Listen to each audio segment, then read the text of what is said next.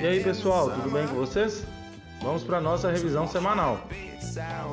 Nessa semana, iniciamos a unidade de controladores lógico-programáveis, que aqui vamos chamar de CLP. O nosso objetivo é desenvolver capacidades para acessar e parametrizar controladores lógico-programáveis sem deixar de observar normas técnicas de qualidade, de saúde e segurança e meio ambiente. Na semana que vem, vamos aprender a nossa situação de aprendizagem, mas para isso precisamos relembrar alguns conteúdos. Você se lembra de contatores, relés, botoeiras, sensores? Tudo isso foram partes da nossa semana de aula. Vamos relembrar também os diagramas de carga e comando. Não se esqueça dos aplicativos que vamos instalar para nos auxiliar durante a nossa unidade curricular, que é o Zélio Soft e o CAD Simu. Até a semana que vem, pessoal!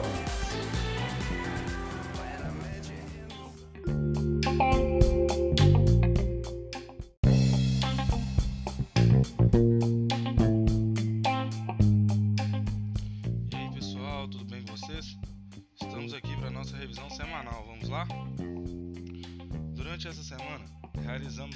programação do CLP. Mas você lembra o que é CLP? O controlador lógico programável é um dos componentes mais utilizados na indústria, principalmente na automação. Composto por fonte de alimentação, CPU, memórias e módulos de entrada e saída, o CLP pode estar na configuração compacto em que todos estes estão em um único corpo, ou modular, em estes são montados separadamente de acordo com a aplicação. Podemos destacar que os módulos de entrada e saída têm a função de comunicar com o meio externo e enviar sinais à CPU do CLP. Os módulos de entrada e saída podem ser digitais, em que os seus sinais variam entre 0 e 1, ou seja, ligado e desligado, ou analógicos, em que varia uma faixa de tensão e corrente previamente definido. Sua programação é feita em um terminal de programação à parte, muitas vezes um notebook convencional ou um computador. Suas linguagens de programação mais comuns são texto estruturado, bloco de função e linguagem ladder, com a qual a gente trabalhou essa semana. O CLP possui diversas vantagens, como controle à distância, precisão, confiabilidade nos processos, redução do espaço físico utilizado, reduzindo relés e contatores, velocidade de operação, facilidade de programação, que muitas vezes é feita por um computador convencional, e a interface homem-máquina, que facilita o comando, controle e monitoramento do CLP. Como desvantagens, podemos destacar principalmente o custo, dependendo da sua aplicação, e a tecnologia, que com o passar do tempo avança e um controlador pode se tornar obsoleto rapidamente.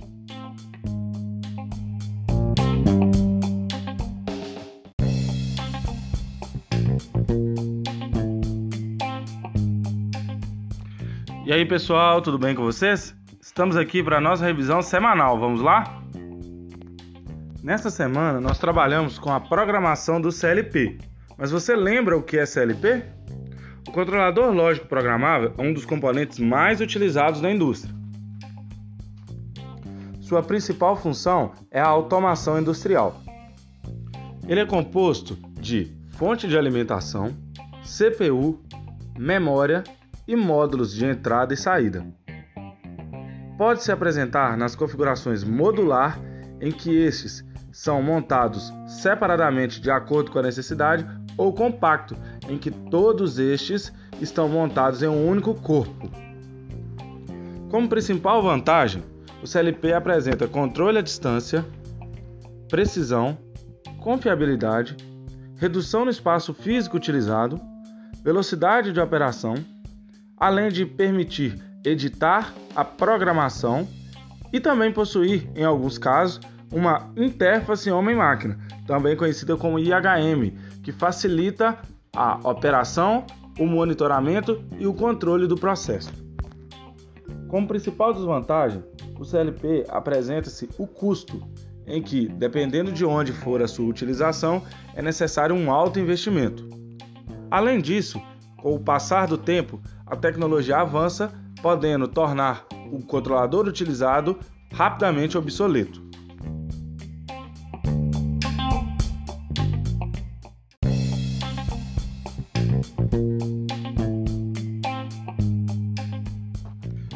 Segunda parte da nossa revisão semanal. Lembrando que nós trabalhamos nessa semana com as linguagens de programação. Você lembra qual norma internacional regulamenta? A regulamentação é feita pela IEC 61131-3, que estabelece basicamente os tipos de linguagem de programação padrão para os CLPs. Antes dessa norma, cada fabricante utilizava sua própria linguagem. Por aí você imagina a bagunça, né? Das linguagens previamente definidas na norma, nós temos texto estruturado, bloco de função, em que blocos com funções específicas são adicionadas à lógica do CLP, e a linguagem ladder, que estudamos nessa semana. Esta consiste basicamente em uma barra supostamente positiva de um lado e uma barra supostamente negativa do outro, com a corrente lógica fictícia passando pelos comandos, ou seja, pelas variáveis tanto de entrada quanto saída no meio. Este nome se dá devido à sua aparência ser semelhante aos degraus de uma escada. Dentre as vantagens da aplicação da linguagem ladder, nós temos a facilidade da identificação de defeitos, rápido entendimento pela equipe técnica devido à sua linguagem ser baseada em simbologias semelhantes a utilizadas nos diagramas, e a sua simbologia é padronizada. Como desvantagem, nós temos que a elaboração mais lenta do programa, dificuldade de aprendizado por programadores de linguagem textuais, baseadas em texto estruturado, além de difícil entendimento em programas extensos, visto que a lógica fica enorme. Precisamos destacar que, devido à sua funcionalidade, a quantidade de variáveis disponíveis para utilização no CLP é teoricamente infinita, limitando-se apenas à quantidade de números de entradas e saídas disponíveis nos módulos de comunicação. Ou seja, uma mesma entrada ou uma mesma saída podem ser utilizados em locais diferentes da linguagem da programação, facilitando a sua criação.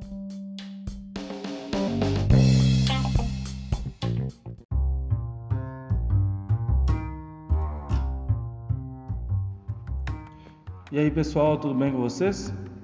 Vamos começar a nossa revisão semanal? Nesta semana, iniciamos o nosso aprendizado com o conceito de entradas e saídas digitais.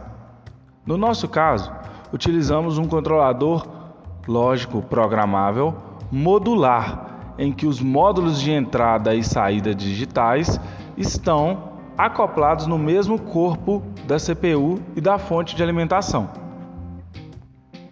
Dessa forma, não é necessário nenhuma conexão elétrica entre os módulos e a CPU, visto que elas já são feitas internamente no controlador.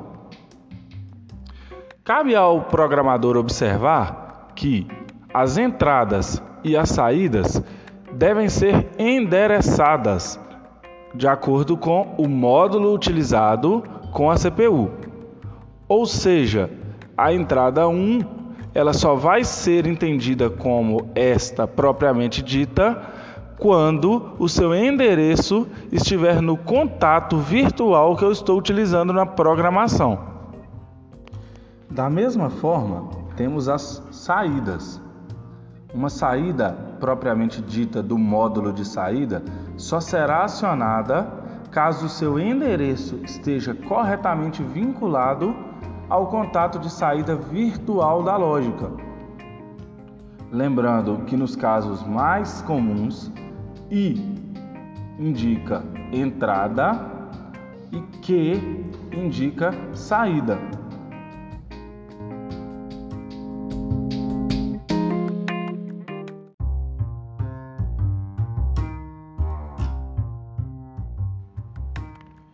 Juntamente com os contatos virtuais, normalmente abertos e normalmente fechados, introduzimos um conceito que nos auxilia bastante no entendimento das lógicas. O conceito de examine-on é um conceito bastante interessante em que nos auxilia no entendimento.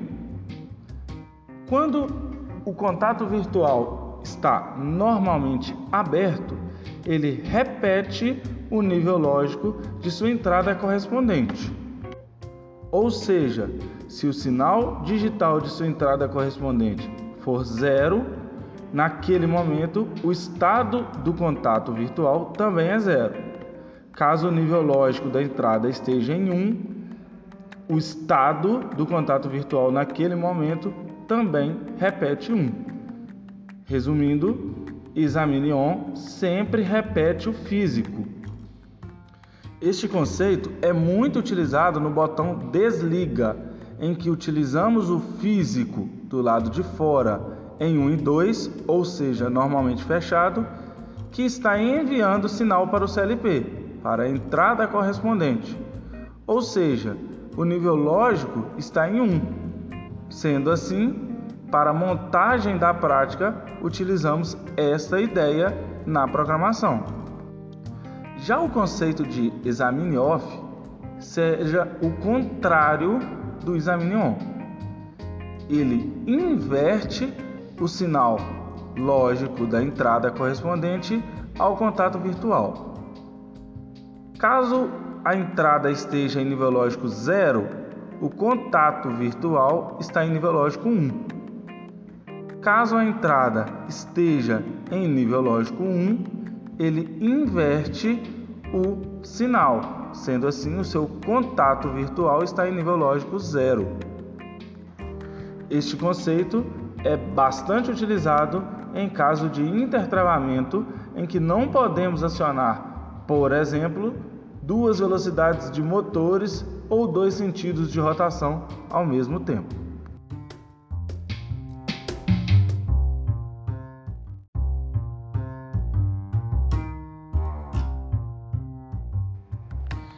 E aí, pessoal, vamos continuar nossa revisão semanal. Também vimos essa semana temporizadores virtuais, ou seja, dispositivos inclusos na lógica ladder que permitem realizar a contagem de tempo e mudar o estado lógico da programação. Lembrando sempre que o principal conceito é alimentar a bobina do temporizador, em que na lógica ladder chamamos de TTX, em que x representa o número do temporizador. Exemplo, TT1, temporizador 1. E este, de acordo com a sua funcionalidade, irá realizar a modificação do contato bit T, 1, por exemplo, chamado de TX. Nos mais comuns, o bit TX ou, por exemplo, T1, ele sempre atuará após uma contagem de tempo pré-definida no temporizador após a sua energização. Em alguns casos, é possível resetar esse contagem de tempo sem desenergizar o temporizador através do bit reset. Além disso, vimos também um conceito de memória virtual da lógica ladder, que armazena um determinado nível lógico para auxiliar na programação em que depende de muitas condições externas de entrada, simplificando os rungs em apenas um bit ou em apenas uma memória também seguindo o conceito de examine on e examine off, ou contatos virtuais normalmente abertos ou fechados. Qualquer dúvida, pessoal, estamos à disposição. Não deixe de assistir às aulas. Até mais!